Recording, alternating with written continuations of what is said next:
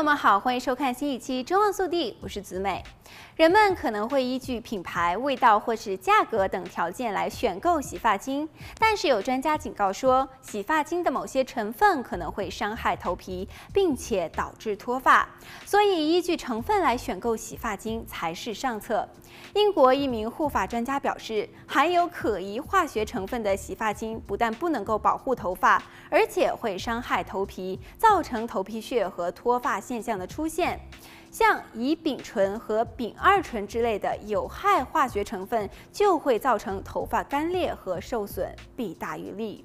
另外一个常见的错误是使用太多的洗发精，让头发接触太多的化学物质。大家应该知道自己使用什么洗发精以及该如何使用，可以和美发师谈一谈，以确保洗头发能够让自己的头发更好，而不是更糟。最有害的化学物质包括十二烷基硫酸钠和十二烷基聚氧乙醚硫酸钠。洗发精中经常含有这两种物质，用于清洗头发上的油脂和灰尘。如果它们的用量过多，就会除去头发上的天然的油脂和蛋白质，使其更加容易受损。而乙丙醇、丙二醇和聚乙二醇也会产生相同的效果。至于人们应该使用什么样的替代品呢？其实大家可以寻找含有天然成分的护发产品，例如椰子油或者是荷荷巴油，它们是比较温和的替代品，对于人们的头发较好。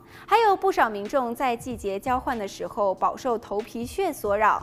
人的头皮细胞正常情况下的更新周期是二十八天，在正常的皮肤代谢过程当中，角质形成细胞不断地从皮肤表面脱落，脱落时通常会形成十几甚至是几百个细胞的聚集体。当头皮过度角质化，皮屑芽孢菌过度增生，头皮发炎，使得聚集体直径大于零点二二毫米时，即可形成肉眼可见的小片聚集物——头皮。屑